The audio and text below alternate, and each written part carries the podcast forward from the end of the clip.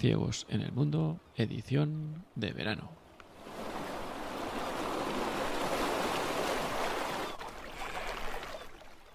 Esto es Ciegos en el Mundo en su edición número 124. Hoy es viernes 18 de agosto de 2023.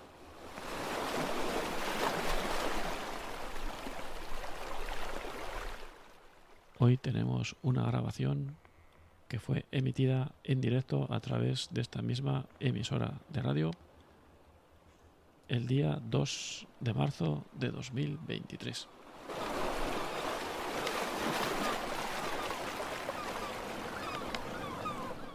En esta ocasión contamos como invitado con José Manuel Vila y la temática principal fue la guerra en Ucrania. Espero que os guste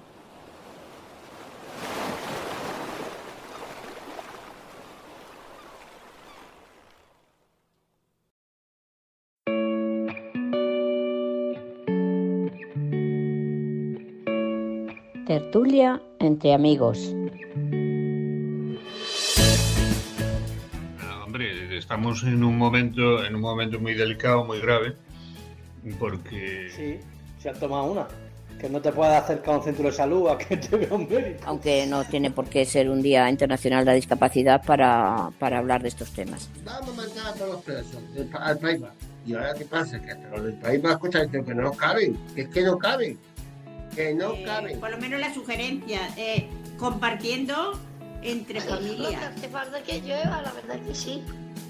de es que cada día, o sea, los niños quieren todo y Es ya. que de 50 años para acá la vida si no serían mucho. cristianos y lo que lo unifica es la religión. poquito, lo ha dicho, ¿no? un leve retraso, porque hay veces que nos podemos pisar al hablar pensando que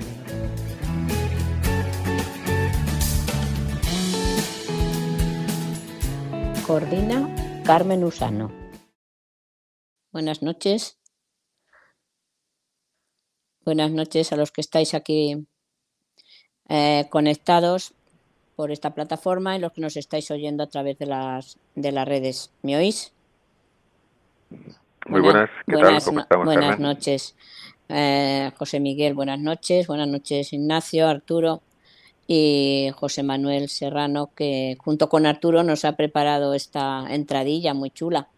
Estos, estos chicos, estos ciegos son también muy buenos técnicos de sonido. Bueno, pues buenas noches. Esta noche, eh, como ya no hace falta presentarlo, porque ya es un, un habitual contertulio, como dicen los de la radio, en esta radio pequeña pero familiar, como dice Arturo, alrededor de una mesa camilla, pues tenemos otra vez con nosotros a José Miguel Vila, compañero de, afiliado a la ONCE, pero también eh, de profesión, ahora escritor, periodista y escritor. Y yo le he pedido que esta noche eh, nos va a hablar, mm, el tema va a ser eh, la guerra de, de- que tenemos en Ucrania, de Putin contra Ucrania. Él escribió dos libros, que quiero que, ha escrito dos libros, que el primero hace ya unos años que lo escribió, en el que ya él daba su opinión sobre el panorama según estaba en esa parte de Europa del Este. Y ahora, pues, eh, el último libro, concretamente, eh, el primero, ¿cómo se titulaba, José Miguel? Dilo tú. Eh, so- Son de títulos parecidos. El primero se titulaba Ucrania frente a Putin y el que acabo de publicar hace, bueno, algo, no, no hace un año todavía, eh, se titula Putin contra Ucrania y Occidente. sí, sí. En el fondo es la misma historia, es Putin contra todos. Ya, ya.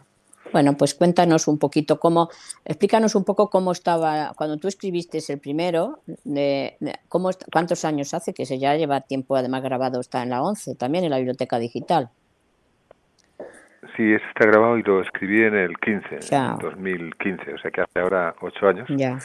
Y bueno, hace ocho años ya hablaba al final del en el último capítulo de que como, como la, la parte occidental, Europa, Estados Unidos habían permitido que eh, Putin se quedase con la península de, de Crimea, pues que obviamente eso lo iba a animar al propio Putin a, a ir un poco más allá. Y no me equivoqué. Equivoqué, lo que pasa es que ha tardado siete, ocho años en darme la razón y al final pues ha vuelto a invadir Ucrania y, y se ha metido mucho más adentro, ¿no? Sí, al final, bueno, pues el libro este último está dividido en dos partes. La primera recuerda un poco, efectivamente, lo de lo que pasó en, lo que conté en el primer libro, en Ucrania frente a Putin. Y la segunda parte, pues ya me meto en harina para intentar explicar el cómo hemos llegado cómo hemos llegado hasta aquí, ¿no? Y como veo que no solamente ahora, sino en general por las tertulias que vais llevando a cabo, lo que tratáis es de arreglar el mundo, digo, pues ahí estoy yo, ahí Ojalá. falto yo. Así es que Ojalá, aquí estoy, ¿no? ojalá. Pues bueno, ponemos nuestra pequeña aportación. Ponemos nuestra pequeña aportación para la gente que no esté muy muy enterada de estos temas o que o que la- además eh, hay gente que no oye la radio a los otros contertulios. Nosotros también tenemos nuestras Claro, tertulias y además hay gente muy importante como tú. Entonces, no, vas a dar tu opinión, yo de los que pasan de los que pasan por aquí soy el menos importante, pero bueno, yo os- me dispongo a compartir con vosotros lo que he podido averiguar Mm. después de haber estudiado bastante, bueno, sobre todo hace ocho años, ahora me ha costado bastante menos porque ya tenía bastante andado, ¿no? Ujú. El tema de lo que había pasado en Ucrania y si queréis os resumo un poco lo que ha pasado, tanto Sí, sí. la primera parte en estos ocho primeros años como en este último año, desde el 24 de febrero de 2022 hasta la fecha, Sí.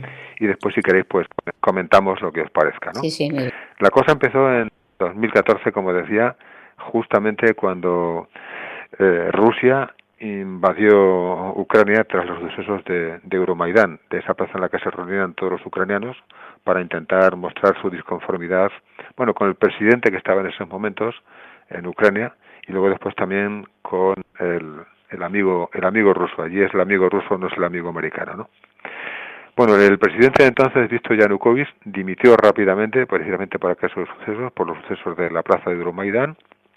Después se fue corriendo a Rusia, porque evidentemente corría su vida a peligro si se quedaba dentro de Ucrania. Después lo sustituyó un presidente interino que se llamaba Turchinov. Después se eligió un nuevo presidente, que era Petrov Poroshenko. Eh, nada, el segundo duró apenas dos o tres meses, ¿no? Pero bueno, la, la, la península de Crimea fue invadida rápidamente por tropas rusas. El presidente soviético Khrushchev había cedido esa península en 1954 a ese país que entonces era un país hermano, porque os recuerdo que entonces existía la Unión de Repúblicas Socialistas Soviéticas, la URSS.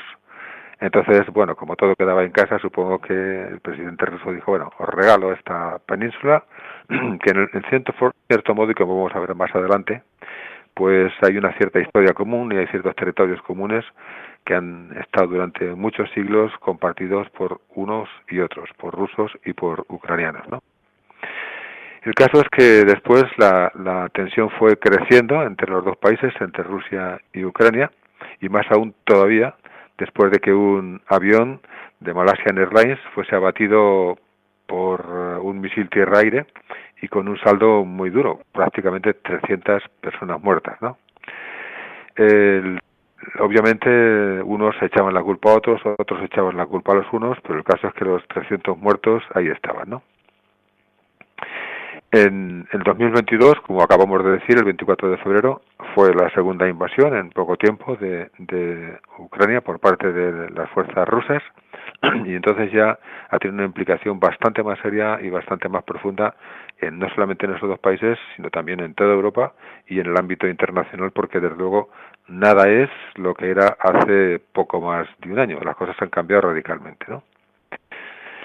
Bueno, eh, Volodymyr Zelensky, que es el presidente actual de Ucrania, es el que ha encabezado la, digamos, la rebelión contra la invasión de, de Rusia y esa reacción ha seguido otra reunión, reacción de la Unión Europea por un lado, de, de Estados Unidos por otros, con sanciones económicas que han ido creciendo gradualmente. Creo que hace poco tiempo, nada, apenas una semana, eh, estamos ya me parece con la décima, la décima vuelta de tuerca con el tema de las eh, de las sanciones económicas que por cierto también se están volviendo como una especie de efecto boomerang contra la propia Europa, ¿no? Rusia, por su parte, ha jugado con cortar las, el gas natural, el petróleo y obviamente está haciendo sufrir y bastante a los países del este, fundamentalmente. Bueno, la cosa llega hasta prácticamente Alemania, ¿no? La consecuencia, como digo, es un cambio bien profundo del de, eh, mapa geoestratégico del, del mundo. Pero bueno, vamos a echar primero la vista atrás para ver un poco de dónde surge esto, qué es lo que ha pasado y desde cuándo vienen las cosas estando como están, ¿no? Prácticamente hasta 2014 el nombre de Ucrania se asociaba únicamente al accidente de Chernobyl, al accidente de esa central nuclear que estalló por los aires y que bueno causó miles de muertos y desde luego decenas de miles de heridos que todavía llegan esos esos problemas hasta nuestros días no desde entonces yo creo que la población ucraniana todavía porque obviamente hay un silencio sepulcral de lo que entonces era, era la Unión Soviética se impuso el silencio más absoluto y, desde entonces yo creo que todavía la animación del pueblo ucraniano hacia el pueblo ruso pues se, incrementó, se, se intensificó, ¿no? Eh, a pesar de esas diferencias que han surgido relativamente de forma reciente, los dos países, Ucrania y Rusia, tienen comparten una, una historia común. Digamos, fue conjunta hasta prácticamente el siglo XII, en que el condado de Kiev, el condado de Kiev-Rus, pues se, se, se formó y, y al final pues eh, se acabó se acabó eh, digamos separando no por cierto que me parece que me he perdido las notas que estoy consultando. Sí decía que Kiev fue el centro de una de, un, de una zona que no se podía llamar realmente país era el condado un condado de Kiev and Rus eh, y entonces eso eh, identificaba a, a, los, a los eslavos orientales de la, de la Alta Edad Media. ¿no? La invasión de los mongoles, que fue hacia el 1200 y pico, eh, fue lo que acabó con ese, ese periodo de convivencia entre ucranianos y rusos en Kiev Rus. Y en realidad, como digo, no fue un verdadero Estado, sino que fue una especie de territorio común que tenían es que además entonces no existía la terminología ni el concepto tampoco, lugar era imposible que fueran que fuera un estado, ¿no? Eh, lo que sí fue fue un centro cultural y un centro político de Europa del Este. Entonces, en realidad, eh, muchos rusos ven a Ucrania como la cuna de su civilización. O sea, Rusia, para muchos rusos, empezó en Kiev. Pero el idioma ucraniano no es el mismo idioma que el idioma ruso. El idioma ruso va por un lado, el idioma ucraniano va por otro. Eh, se desarrollaron de forma independiente después del siglo XIII, aunque prácticamente los escritores ucranianos hasta el XIX, bien avanzado el XIX, prácticamente hasta finales, eh, han utilizado siempre el idioma ruso como el idioma culto, digamos, ¿no? El idioma ucraniano se utilizaba de una manera más popular, ¿no? Bueno, pues con el resurgimiento del nacionalismo ucraniano a principios del siglo XX, finales del siglo XIX, volvió otra vez a utilizarse el idioma ucraniano y en estos eh, años ya, pues obviamente ya tomó carta de naturaleza. Bueno, pero volviendo otra vez a la historia de, de los dos pueblos, en estos últimos nueve siglos ha habido siempre invasiones constantes de las tierras ucranianas. Tártaros, polacos, lituanos, eh, suevos, eh, suecos, en fin, ha habido prácticamente invasiones de todo tipo y de a lo largo de esos nueve siglos durante todo el tiempo. Eh, siempre ha estado bajo la influencia o ha pertenecido a algún tipo de, de imperio, el austrohúngaro, el otomano, el zarista o al final ya en los últimos eh, años, en los últimos 100 años aproximadamente, al imperio ruso. La verdadera independencia del pueblo ucraniano en realidad no llegó hasta 1991, es decir, dos años después de que se derribara el eh, muro de Berlín, y entonces ya la, la, historia mm, de los países se cuentan ya por, historias individuales, no por historias conjuntas como pasaba hasta entonces con la Unión de Repúblicas Socialistas Soviéticas. De todas formas, la historiografía eh, ucraniana encuentra particularidades claras entre eh, unos y otros. Sin embargo, la rusa sostiene que Ucrania es una parte integrante de la nación rusa. Y ese sentimiento es el que alienta a Putin prácticamente desde el comienzo de su mandato, aunque lo ha recrudecido por razones personales y políticas en estos últimos ocho años, como he dicho, ¿no? Ya a principios del siglo XX, la, la historiografía rusa decía que eso, que Kievan Rus fue el origen de una nación común y que en realidad Rus, esto, Ucrania es parte de Rusia, que no son dos países distintos, sino que son uno solo. Así es que, bueno, de todas maneras después ni los sucesivos mandatarios soviéticos, ni Andropov, ni Brezhnev, ni Chernenko, eh, no lograron nunca que las distintas naciones que componían la Unión de Repúblicas Socialistas Soviéticas sintieran ese sentimiento nacionalista tan intenso como lo siente Rusia hacia esos países satélites que ha tenido siempre alrededor. Más tarde Gorbachev trajo la perestroika, la glasnost, pero en última instancia, como digo, al final, en 1991 se desintegró la Unión de Repúblicas Socialistas Soviéticas y los distintos países se fueron poco a poco acabando por hacer independientes. Así ha pasado con todos, pero vamos, vamos a ver un poco qué es cómo se, ha quedado, cómo se quedó Ucrania unos cuantos años después, treinta y tantos años después.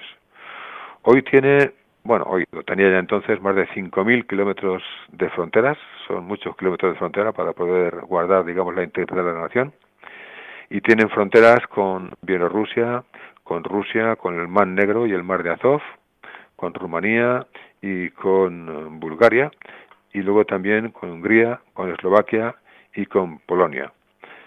Los ucranianos prácticamente son un 70% de la población de, Ucrania y el resto está compuesto por, digamos, pequeños grupos de, de población.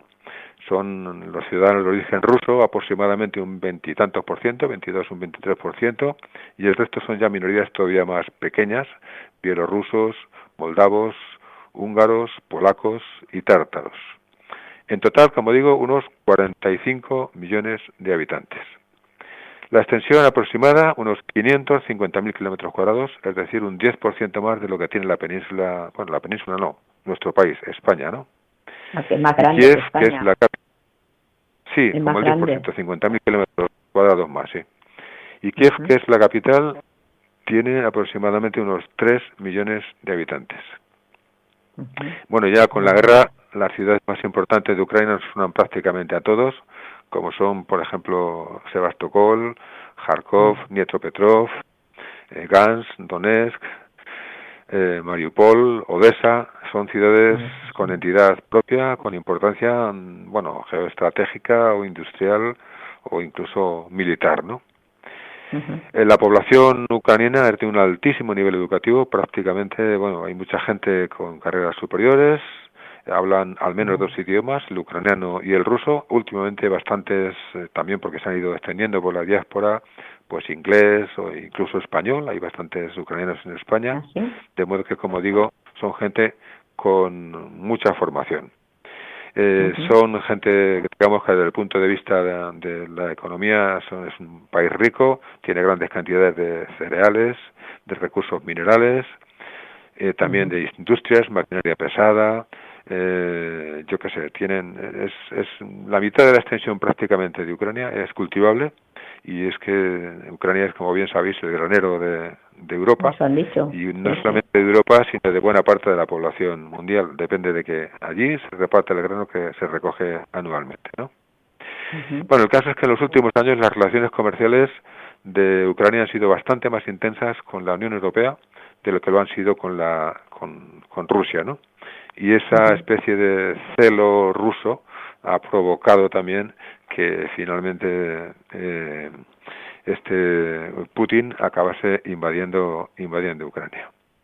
De todas maneras, el, digamos el sentimiento de recuperar un poco el viejo imperio que había sido la Unión de Repúblicas Socialistas Soviéticas ha quedado, digamos, en el ADN de la propia Rusia. Hay un libro por ahí de un de un periodista polaco que se llama Ryszard Kapuczynski eh, describe muy bien lo que está pasando allí con un libro que se titula El Imperio y como digo eh, eh, no viene de ahora, ¿no? sino que la pretensión de Rusia de volver a recoger lo que fue en su día con los zares y tal, pues no es un tema que es de ayer ni de anteayer, sino que viene de bastante de bastante atrás. Por otra parte, la importancia estratégica de Crimea es lo que fundamentalmente decidió a Putin a invadir Ucrania, porque allí en Crimea está Sebastopol, que es la sede de la, de la base naval que tiene Rusia prácticamente en el Mar Negro desde el siglo XVIII. En los últimos años tenía un contrato por el cual satisfacía una importante cantidad al gobierno ucraniano, pero bueno, ya ha dicho, debido parecer que eso era demasiado y que prefería mejor estar en sus propias manos y así no tenía que pagar nada a nadie y por eso se decidió a invadir a pesar de ese convenio que tenían a largo plazo de las instalaciones que tenía en, en Crimea, ¿no? La, la, flota naval rusa, ¿no?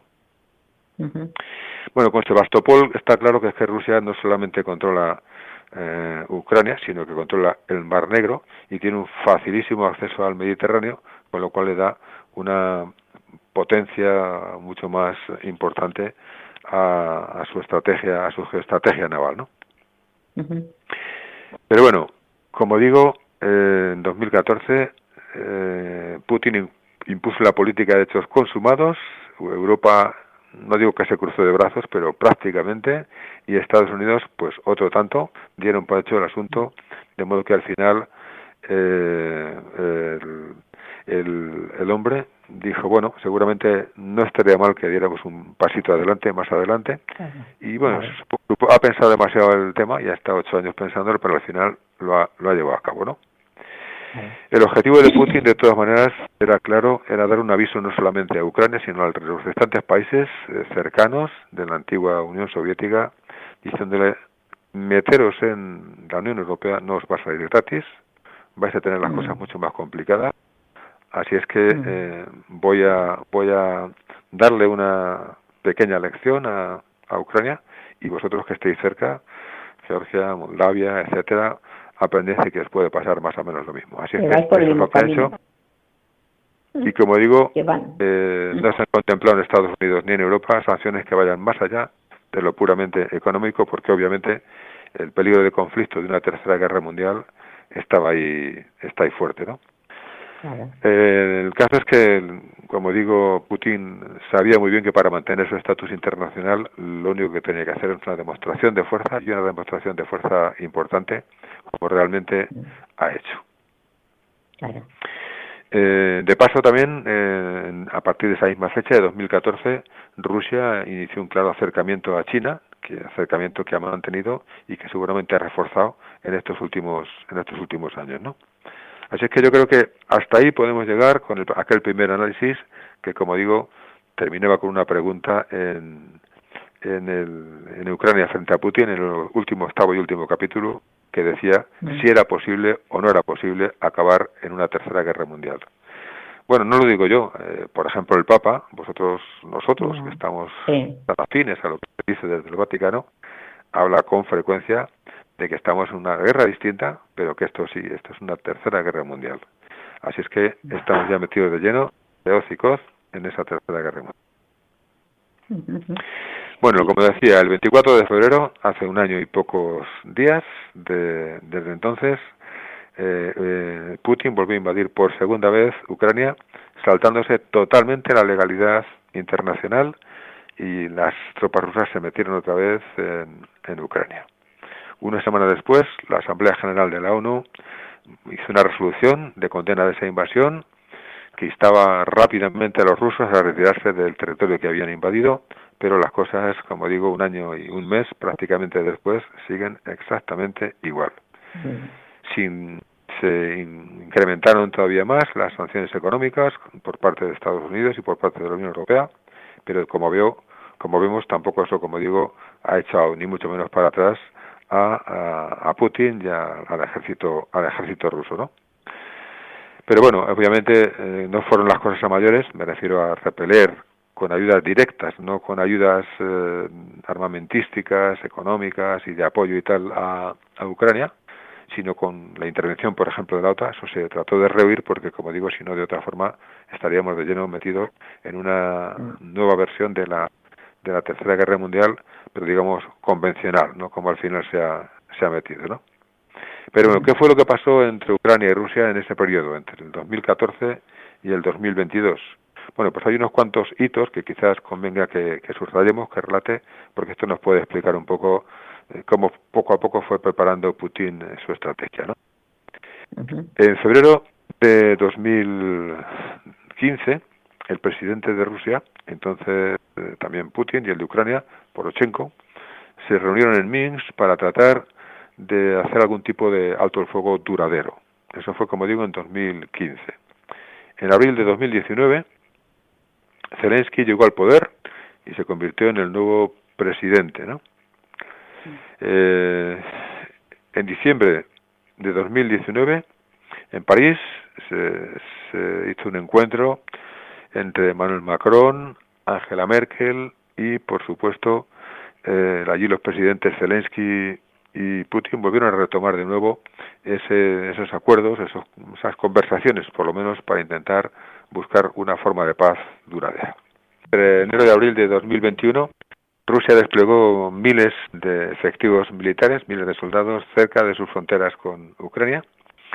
Más adelante, en agosto de ese mismo año, de 2021, Zelensky logró que más de 40 países y organizaciones, entre las cuales se encontraba la OTAN, firmasen en Kiev la llamada plataforma de Ucrania en el que exigían la devolución de la península de Crimea a Ucrania. A finales de 2021, los servicios de inteligencia de Estados Unidos alertaron de que Rusia iba elevando la presencia en las fronteras con Ucrania. En enero del 22 fracasaron varias reuniones diplomáticas que se llevaron a cabo entre las autoridades rusas y las autoridades ucranianas para intentar rebajar la, la tensión en la zona y ya el 24 de febrero de, de 2022 Rusia invade Ucrania. Dos días después, Joe Biden convocó una conferencia, una videoconferencia con la presidenta de la Unión Europea, el secretario general de la OTAN y varios mandatarios europeos más.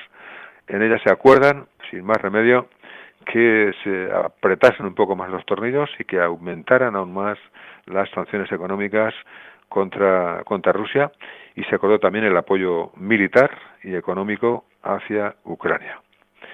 Y entre tanto, las cosas se iban poniendo cada vez más crudas en Rusia porque obviamente eh, allí la, digamos la imposición de las órdenes, las, las, los puntos de vista de Putin no admiten ningún pero, ¿no?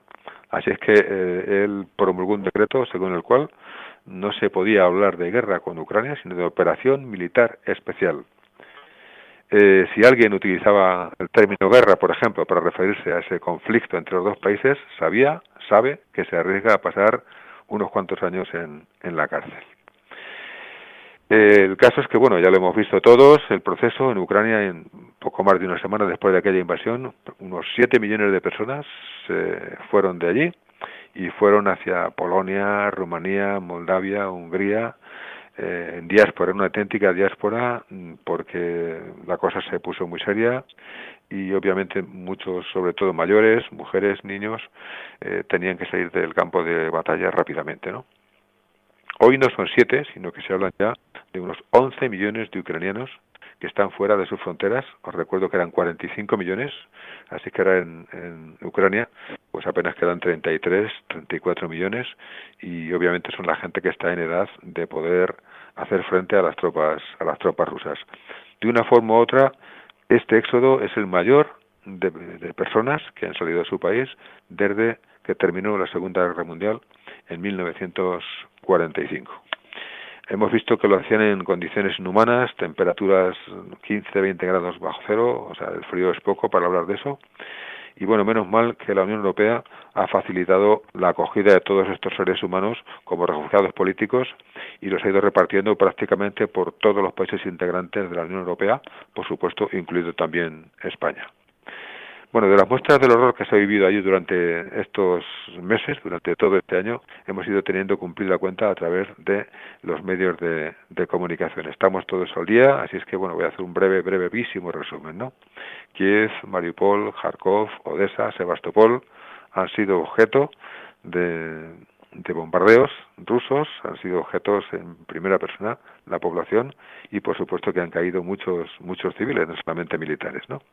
Os recuerdo, por ejemplo, el ataque a un hospital infantil en Mariupol, que mantuvieron durante semanas a la población sin alimentos, sin luz, sin gas, sin calefacción, en pleno invierno ucraniano, situación que se ha vuelto a repetir porque obviamente con el tiempo han ido atacando todas las centrales eléctricas y nucleares y ahora mismo están pasando un invierno durísimo toda la población ucraniana, ¿no? Ha habido también ataques a teatros, a, yo que sé, a iglesias, a mezquitas, y a centenares de cadáveres, por ejemplo, se han visto en fosas comunes, eh, como la de Ichiun, que seguramente fue la primera y la más, la más eh, efectiva, ¿no? Últimamente, como digo, ataques a infraestructuras como centrales nucleares o centrales eléctricas, ¿no? Eh, la voladura del puente de Rusia con Ucrania, eh, los rusos dicen que han sido efectivos británicos, los europeos dicen que han sido el propio Putin o las propias tropas de Putin las que han boicoteado ese, ese puente de unión entre la península de Crimea y, y Rusia. Bueno, el caso es que una cosa por una cosa por la otra, el coraje del pueblo ucraniano se ha ido imponiendo durante todos estos meses, han hecho frente a la invasión rusa y yo digo muchas veces que me recuerda lo que hicimos nosotros los españoles en 1808 cuando fue Napoleón el que nos invadió y entre un ejército, un ejército de, palos y navajas se tuvo que enfrentar por ahí a, a gente con bayonetas caladas y con, con cañones y con pólvora y tal. Sin embargo, al final el digamos el nacionalismo y el furor español, que es lo que está pasando ahora en Ucrania, pudo hacer frente al que entonces era sin duda el mejor ejército del, del mundo, ¿no? Bueno, ha pasado ya más de un año después de todo esto, como digo, y Europa sigue con el alma en vilo, ¿no? A Putin se le considera capaz de recurrir a la utilización de armas nucleares, de ojivas nucleares contra Europa, aunque bueno, hay división de opiniones porque lo más normal, por lo menos según piensan los militares de alta graduación españoles, que hay unos cuantos, en ese mismo sentido, sí consideran capaces de que ataque con alguna alguna ojiva nuclear alguna ciudad ucraniana, pero que no creen que se atreva a, a atacar alguna capital europea, ¿no? Pero bueno, de una forma u otra, la guerra informativa está servida. Los unos dicen que los malos son los otros, los otros dicen que los malos son los unos. El caso es que siempre se, se culpa al enemigo de la utilización de las peores formas de, digamos, de abordar la guerra, pero eso es lo, lo normal. Por ahora las nucleares son más una amenaza más que más que otra cosa, ¿no? De todas formas, os voy a dar eh, la opinión que solamente dos o tres altos mandatarios de, digamos, de Europa tienen sobre un hombre que conocen directamente, sobre Putin. Por ejemplo, Merkel decía hace quizás seis meses o por ahí que, que, cualquier cosa que diga Putin hay que tomárselo en serio, que la amenaza nuclear, desde luego, eh, es capaz de hacerla, ¿no? Javier Solana, por ejemplo, también en aquella época aproximadamente, recordáis que Javier Solana, aparte del ministro, ministro de Asuntos Exteriores de Europa, fue secretario general de la OTAN, eh, decía que no veía más salida que entrar en negociación y sentar a China también dentro de esa negociación. Y el ministro de Asuntos Exteriores, actual, Josep Borrell, eh, el paraguas de la OTAN va a disuadir a Putin de perpetrar nuevas agresiones contra otros estados. O sea que tomársela en serio, se lo han tomado y bien en serio. Y desde luego la parte económica, pues también, ¿no? Bueno, todo esto es lo que está pasando ahora mismo allí. No hace falta volver a recordar la guerra de, digamos, de por ganarse, como se hicieron el relato, ¿no? La guerra informativa que hay, digamos, de desinformación, más que informativa, tanto por parte de Ucrania como por parte de Rusia, tratando de informar, obviamente, las cosas que más le benefician y de confundir a los cada vez menos corresponsales que van quedando en, en la zona.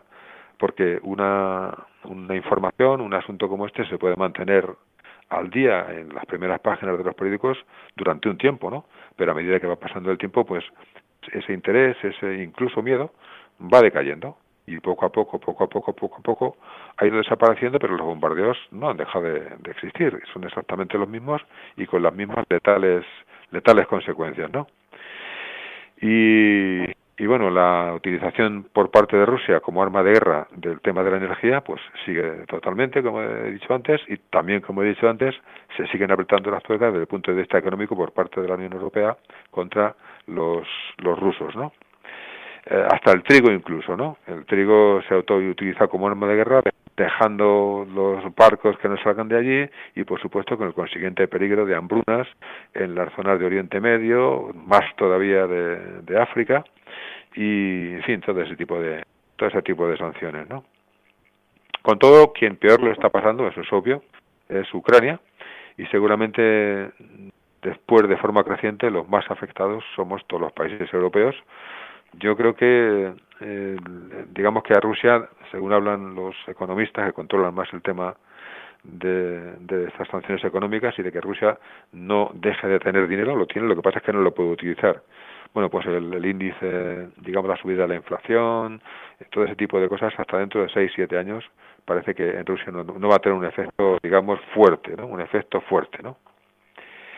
Eh, y China, que es el factor principal, mantiene una ambigüedad muy calculada y no dice ni sí ni no, sino todo lo contrario, aunque obviamente todos sabemos que a quien apoya a China es a, a Rusia.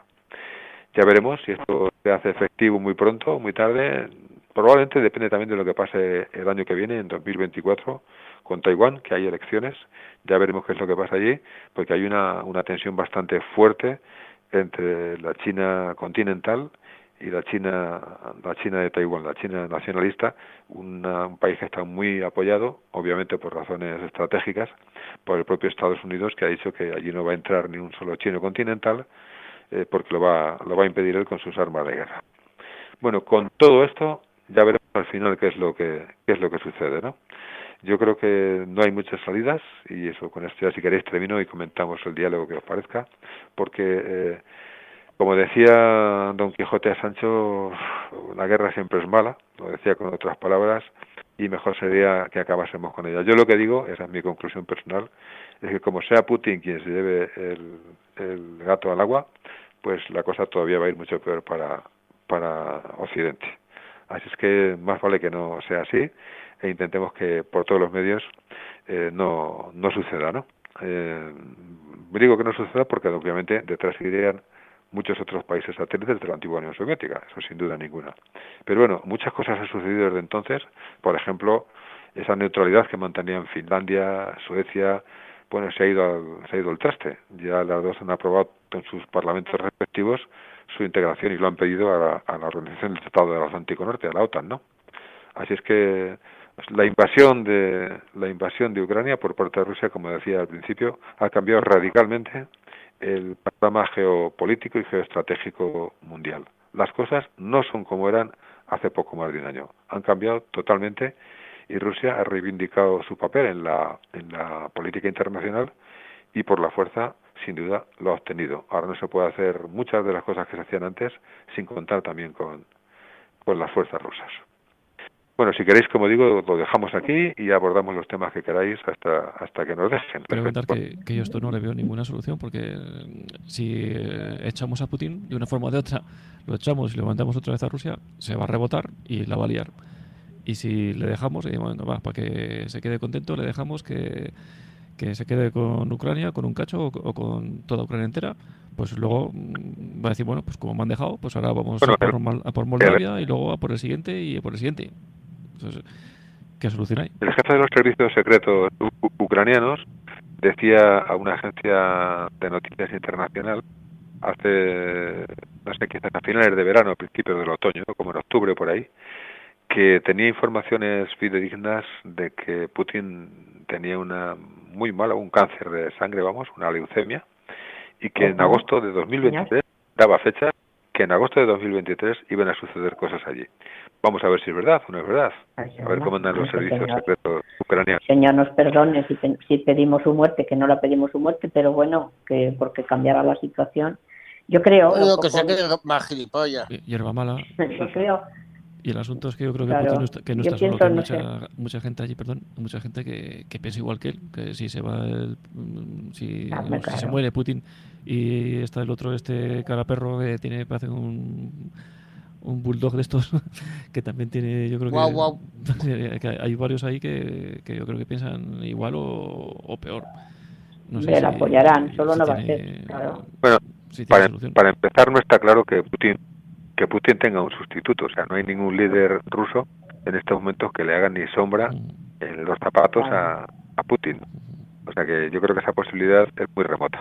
A veces se confunden los deseos con las posibilidades y yo creo que, vale, el deseo de Ucrania es que Putin desaparezca cuanto antes, bueno, de Ucrania y probablemente de buena parte de Europa, de Occidente, ¿no? Pero el caso es que Putin hoy por hoy no, no va a desaparecer. Pero tú crees que vosotros, tú creéis que, mm, que a Putin realmente le, mm, yo creo que no le inter, no poco que me puedo entender yo, como que no le interesa entrar en una tercera guerra mundial abiertamente, o sea, que entren ahí la, el resto de Occidente, la OTAN y Estados Unidos, ahí se arme una, una gorda. Yo creo que a él tampoco le interesa esa, esa llegar hasta ahí.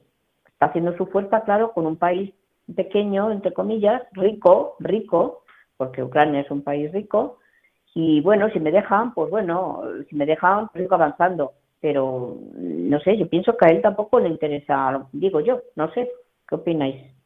¿Qué opinas tú, José Miguel? Me has entendido. Ojalá este hombre, yo qué sé, yo lo que pienso, no sé si lo he oído, no es que sea cosa mía que yo no entiendo mucho de política, que no como que no le interesa que, que entrara a Putin, no le interesa que entrara la OTAN y Estados Unidos, porque creo que de todas maneras eso iba, él no iba a tener tanta fuerza para para yo creo- para atreverse a enfrentarse. Yo creo que efectivamente, que yo creo que él militarmente mm, está mm, muy, muy, muy perjudicado. Mi- Militarmente está demostrando, a ver, si tiene que estar pidiendo ayuda a los chechenos y está pidiendo, vamos, las, las armas que ha llevado allí, los tanques y demás, son, vamos, de la Segunda Guerra Mundial o antes. Si eh, está demostrando, Sí. muchos de los que ha reclutado eh, están en- no tienen ni siquiera uniforme y no, no les dan ni armas. Eh, Sí. está, está demostrando que muchos de los, de los bombardeos que está haciendo, las bombas es que no, no explotan. Que, decir, que, ha- hacen un agujero y la preparan, porque si te, cae, si te cae un pedrusco de una tonelada, pues un, un agujero grande prepara, ¿no? Pero es que muchas de las armas, de, las, de las bombas no explotan y misiles tampoco. Hay misiles que se quedan clavados en el suelo y no, y no, y no explotan. Que, que no sé dónde. de- eh, es que, es que tiene un- una retela de, de armamento mm, que, que estaba a tirar. No, no, y- y- Porque están De saldo. como están Sí, sí. ellos. Y, y- y tener que Como pedir están ayuda ellos. a todo el, el José, ¿estás ahí, José? Sí, yo creo que lo que pasa con Rusia es que está forzando un poco la intervención de, de China, ¿no? A ver qué hace China. Y yo creo que está haciendo Claro. eso, una política de desgaste ahora mismo en, en- tanto en Europa como, bueno, en, en Ucrania y tal, como en Estados Unidos, ¿no? Para ver también qué armas tienen los demás o qué parte puede, no sé, me da esa sensación que es como una especie de, de estoy aquí, pero no estoy, ¿sabes lo que quiero decir? Ya. Y que, no sé, porque a mí la El verdad pro- vamos a la ver, el problema de Putin es que, vamos a ver, él no está haciendo una guerra contra el mundo. Putin es una persona sentimentalista de la antigua Unión Soviética y quiere recuperar lo que es la Unión Soviética antigua para de esa manera tener una fuerza real que no la tiene que no la tiene. Putin, eh, todo este jaleo que está liando es para intentar recuperar lo que fue la Unión Soviética. Estoy totalmente de Es acuerdo. decir, es un hombre sentimental que está intentando conseguir recuperar lo que él conoció. ¿Te das cuenta que él no se ha ido a, a conquistar Polonia, por ejemplo, que además estratégicamente merece ver la pena? No, se ha ido a lo que él conocía antiguamente. Hombre, es que Entonces, Polonia está él- en la OTAN. No, no es tan fácil. Ahí está. Ha empezado poco No, a ya, poco. pero- lo fácil, luego ya irá poco a poco. Luego Moldavia va detrás. porque Ya, ya, pero Mol- Moldavia el, el otro día anuló el, el decreto este que establecía la, la autonomía de Moldavia, lo, lo ha anulado. Mm, Moldavia va detrás, vamos. Vamos a ver, es lo que está intentando recuperar la URSS y volver a ser la URSS o el imperio ruso. El, vie- el viejo imperio zarista que O decía el- Richard zar. Kapuczynski, totalmente. sí, sí. Entonces, ¿qué problema hay? Si este hombre mm, fallece, este hombre desaparece o lo que sea, ¿tiene sustitutos? Pues no, no lo tiene. No lo que tiene conozcamos porque hoy por hoy, no lo tiene. No lo tiene porque a día, a pelearán día de hoy de poner otro en su lugar. Eh, no, porque Bueno. yo creo que también tienen miedo a dos cosas. Primero, no hay personas ya de esa vieja guardia como quedaba con este hombre, de- fue miembro de la KGB, etcétera, etcétera. Esa vieja guardia ya está muriendo por edad. La gente que ahí está en Rusia cogiendo la política, los militares rusos, son gente más joven, más moderna que se han educado en una libertad que los otros desconocieron. Y tienen otros Hombre, hay, un- hay un, sí, y tienen otros hay un, dato que, que me he pasado por encima que creo que es muy sintomático respecto al apoyo, digamos, férreo que tiene Putin en, que tiene Putin en Rusia. Ha intentado echar mano de los reservistas y al segundo día tuvo que cerrar las fronteras porque la gente escapaba Sí. como podía, por avión, por tierra, Sí, por mar, sí. por aire, por donde fuera. Sí, sí. O sea que- que no todo el mundo Claro. está dispuesto a dar su vida por, que la patria y ha tenido rusa. que ¿eh? echar mano de los No, y ha tenido que echar mano de, de terceros para que, para que la Eh, ayuden. por ejemplo. y, y- y las armas, como sí. comentábamos No antes, que olvidéis- no tiene... No olvidéis que en la Segunda Guerra Mundial alistó básicamente presos. Y entonces Sí, sí. puede tirar también también. han, sacado gente de la cárcel para llevarlos a todos ahí. pues han mira, sacado gente de la pues cárcel y los ponen allí en primera fila y los mandan para allá, les dan una patadita para que tiren para adelante y eh, carne de cañón.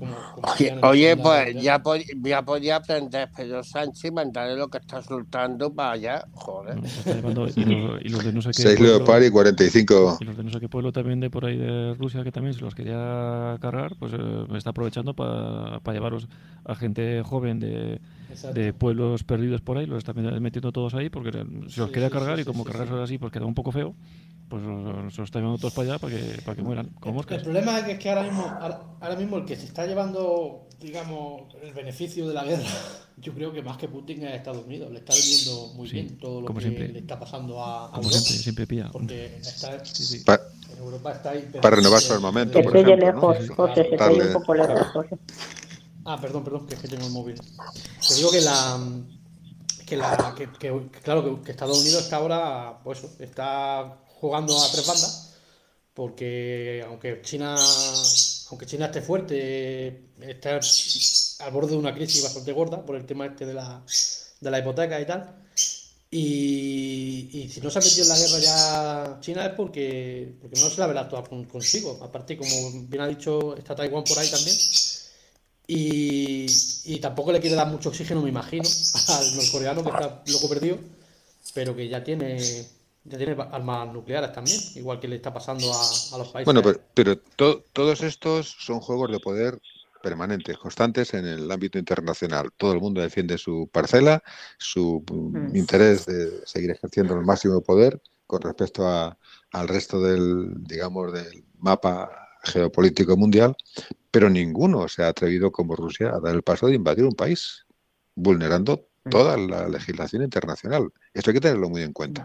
Lo digo a la hora de juzgar a la gente. Digo, sí, que Estados Unidos sí, sí. está jugando a, a deshacerse de su armamento y lo regala por aquí, lo regala por allá y no sé qué, y nuevas Mm. estrategias. Vale, vale, perfecto, todo eso es verdad, pero por el momento que yo sepa, eh, Rusia, perdón, Estados Unidos no ha invadido Cuba, ni ha invadido Venezuela, ni ha invadido, yo qué sé, cualquier otro, cualquier otro país, ¿no? Ahora, ¿eh? Lo ha hecho en otros momentos, pero ahora, ahora mismo no lo ha hecho, ¿no? Pero yo creo que lo peor es el fracaso, que te el fracaso de la sociedad en general, el fracaso de, de Europa, que Europa no ha sido capaz de, de hacer de afrontarlo ella sola. Ha tenido que pedir eh, ayuda a papá Estados Unidos. Sí, y el, sí, y sí, el sí, para fracaso algo, de las si Naciones para algo valido tanto la guerra del 14, Pero es que el, el fracaso de las Naciones Unidas. para algo valió la guerra del 14 Todos los grandes organismos. y la guerra del 22 es, es precisamente para eso, para demostrar lo que todos intuíamos, que ni Europa tiene una política exterior común, por mucho ministro de Asuntos Exteriores que No, haya, no, no. no hay intereses comunes, siempre hay intereses nacionalistas que defienden las parcelitas y no somos, no somos unos Estados Unidos de Europa, que es lo que en realidad tarde o temprano debíamos acabar siendo si queremos significar algo en el panorama geopolítico mundial. Eso es así de claro. Yo digo una cosa, yo preferiría que se, que se uniesen, por lo menos para España, les sería mucho más rentable y mucho más, mm, más, más, más prolífico el unirse con países latinoamericanos o hispanoamericanos, e incluso Portugal en, ese, en esa unión la podemos, la podemos sumar, que, que Europa, porque al fin y al cabo ¿Ves? Europa es, es Francia y Alemania, los que tienen sus intereses y los que dicen y los que cortan el bacalao.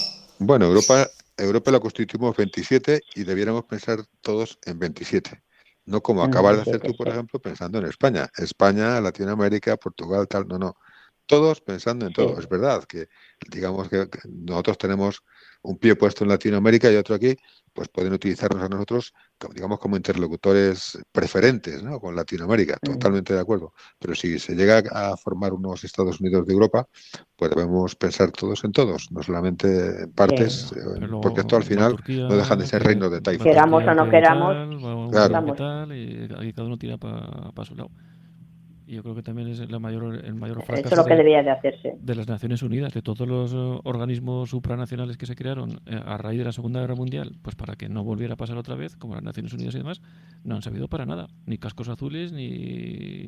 Mm, ¿Para qué? hay, Nada, para hay un problema, Y- hay un más, Tened problema. cuidado con los, Yo- con los supraestados, que la Biblia está puesto que el anticristo vendrá por ahí. O sea que los Ma, supraestados a lo mejor no. Con la ONU hay un problema que son los derechos a veto. Porque claro está, Claro, si claro. tú, por ejemplo, es que ahí hay unos países que porque a mí me tocan un poquito el culito y me cabreo, lo veto y entonces esa resolución no sale, eso ya hace in- inoperante al 100% la ONU. Claro, claro. Entonces, Claro, pero eh, todos los países restantes de la ONU están de acuerdo en que se suprima el derecho a veto, salvo los cinco que lo tienen. Eso no, van, a, Claro. no van a transigir. Exacto, van y, a- y esa uno de ellos, y uno de ellos es Francia. Es y otra es Rusia también. y Y otro otro es es Estados Unidos. y ¿no? Estados Unidos y otro es Sí, China. sí, sí. Que es que eso, si tú te quieres juntar de igual a igual, no puedes vetar. Eh, no, no puedes tener. Por Pues mucho que ahí está- y todo lo que tú quieras. Porque Ahí está el fracaso de la ONU. Pero de la Desde ONU, luego de la este no es el momento más propicio para intentar cambiar Europa esas igual. reglas en la, en la propia ONU. ¿eh? Tiene que haber un momento, digamos, de paz, Claro. de dulzura internacional, que no sé si llegará algún día, para que precisamente vayamos a, a eso. ¿no? Pero yo lo dudo. ¿eh? Hombre, después de esta guerra, que hemos estado en el reloj ese atómico famoso que está en el minuto 59 ahora mismo, eh, en cualquier momento puede estallar la, la, guerra, la guerra o sea, la guerra nuclear, en cualquier momento, porque ahora mismo, No, por ejemplo, de- tengo entendido decía- que Irán ¿no? está, está enriqueciendo uranio también. Sí, de- decía antes Carmen, dice, bueno, no creo que le interese a Putin emprender una tercera, no le interesa absolutamente a nadie. No, Yo creo que no si surge realmente al final esta tercera guerra mundial convencional, es decir, que alguien dispara un arma nuclear contra otro y el otro le responde, seguramente ese primero va a ser por algún fallo y lo que no pueden dejar de tenderse son los puentes de diálogo. O sea, las diplomacias, incluso en conflicto, tienen que seguir permanentemente hablando, porque si no, cualquier pequeño equívoco de estas características puede acabar con la humanidad entera y que los cuatro, seis o dieciséis que queden vuelvan otra vez a guerrear con palos y con piedras. No, no, que va a pasar, por lo menos va a pasar, hacen ¿eh? más- hacen más ejercicio. Eso va a pasar, eso está más claro que el agua, o sea, no va a todo lo que pasar va aquí. como poco a poco, como que a lo mejor pues Putin pues eh, lanza un, un pepinazo una nuclear contra pues eso, alguna ciudad de, de Ucrania y luego pues otro responde y como que va poco a poco subiendo cada vez un escalón más hasta que ya se ya de todo, ¿no? O, que, o algún país que le interese mm, escalar poder, digamos, yo que sé, imagínate un, un país islámico de estos que le diga, venga, pues ahora voy a, a hackear los sistemas rusos y voy a hacer que salte, que no creo que sea muy complicado hackear, hackear a un ruso. Una falsa, Visto una falsa bandera, una- un ataque de falsa bandera. aquí- O un ataque de falsa bandera, exactamente, exactamente. Ahí, ahí. Son- Bueno, hasta ahora, hasta ahora son los rusos los que más ejercicios han hecho de hackeo con los países occidentales, más que al revés, Bueno, ¿no? Aquí en España, Vamos, aquí en España lo de Cataluña, por ejemplo, no es... Ahí está, ahí está. No, no descubre nada nuevo. No, no, no, no, no. Lo, lo que ha dicho Ignacio del, del, de Putin, digamos que está en la última y tal, tiene, tiene sentido. O sea, el problema básicamente es cómo salimos de este, de este embrollo. Y vamos. Bueno, no solo, no solo cómo salimos, co- cómo salimos todos sin sentirnos ganadores y sin sentirnos perdedores. Porque desde luego Putin Yo- no va a salir como perdedor, no, yo no va a admitir la paz. ver, la única manera que se tiene de salir de una guerra es como siempre se ha salido. Murió Hitler, murió Mussolini, mu- no, no, murió Hitler, murió Mussolini, llevó por delante. muri- murieron los, eh, vamos a decir, la cabeza pensante, entre comillas, y entonces, al no haber un relevo real, que es lo que pasó en la Segunda Guerra Mundial, porque Alemania no tuvo realmente un relevo y tuvo que rendirse porque no tenía a nadie. Y este hombre, pues, Que, que pu- morirá de que- muerte que pudiera coger el papel de, de Hitler, te refieres. En claro. efecto. tampoco, en tampoco efecto. estaba Alemania como para que la cogiera alguien el papel, ¿eh? que tardó. Tampoco, vamos a ver, eh, por eso te digo que la, la cuestión va a estar en que este hombre muera. ¿Porque qué? Porque cuando este hombre muera, su- los mismos de su país van a tener que decidir mm, cómo me meto en esto. El problema, el problema de, de Rusia, aparte de los oligarcas y los nostálgicos, es la mafia que hay ahí también que, que manda mucho. O sea, es lo mismo que pasa Ya, en pe- Sudamérica. eh, Básicamente pero, quien manda ahí es el eh, narcotráfico. Entonces, mm, Lo, lo importante de la época Putin es que ya no hay políticos Putin. Ya hay una Claro, pero, regeneración de pero ahí, sí es cierto que Putin paraba mucho a la, a la mafia, es decir, la tenían muy contenta y los tenía como un poco, sí, sí, estáis vosotros ahí, pero aquí mando yo. Y Bueno. si se va Putin, a ver quién quiere, quién coge el mando, luego habéis dicho vosotros. Que puede ser que no haya gente que quiera, pero puede ser que haya, que haya muchas guerras internas, digamos. Es complicado, muy complicado. como ha pasado siempre en Rusia. Es decir, la Unión Soviética realmente fue una pelea detrás de otra de cada uno. Que si yo quito a Gorbachev, que si yo quito a Chernenko, que si yo quito al otro. Ni Stanley siquiera Bueno. tuvo el poder absoluto. Bueno, chicos, Bueno, Stalin que que tiene son las mucho que 11 ver, ya. tiene mucho que ver con Ucrania. Mm. Sí. Se acabó el tiempo, ¿no? Bueno, esta vez han habido un No, montón de estamos, estamos lo que queramos, pero técnicos. ya son las 11 pasadas y también ten- tienes que descansar. Ya te hemos tenido eh, mucho trato con nosotros y además estos contertulianos saben mucho Bueno. también. No tanto como tú, no tanto Pues como está- tú, pero bueno, también están puestos, están puestos. Bueno, pues No, nada, agradecerte y agradeceros a sí, agradecerte a ti que nos hayas dedicado este tiempo una vez más.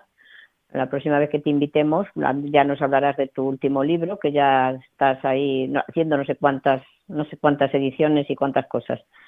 Eh, ahora va a ir en Bueno. crítica de, de- de- de literaria, ¿no? Crítica, crítica, te has convertido en crítico literario, que ya lo eras antes también. No, crí- Crítico de- artes escénicas, no literario. Crítico de, Eso. teatro, bueno, es que yo, yo soy danza, una de inculta, ya lo sabes. conciertos, música. Bueno, Bueno, todo lo que, eso te- todo lo también, que tenga que ver con eso también escenarios. es criticar a la política. Porque menuda escena tienen algunos, joder. Bueno, pues Bueno, esta tarde di- Sí, sí.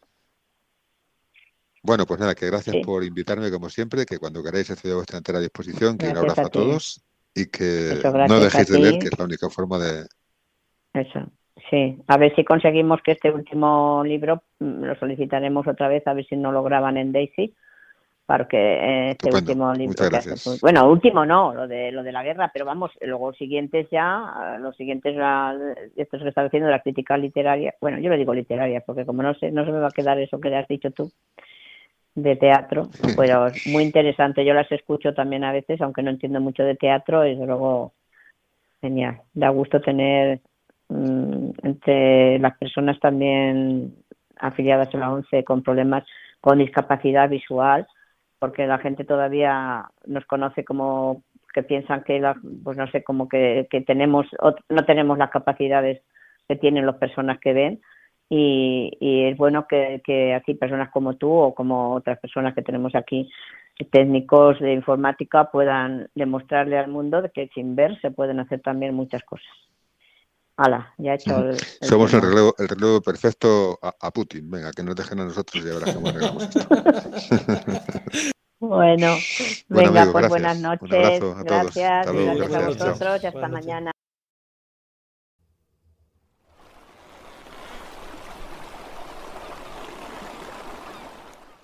Y hasta aquí el número 124 de la edición de verano de Ciegos en el Mundo. Os recuerdo los medios de contacto a través de correo electrónico en ciegos en el mundo arroba arturofernandez.es o a través de WhatsApp en el 910 60 70 93. Que paséis buena semana y nos escuchamos el viernes que viene.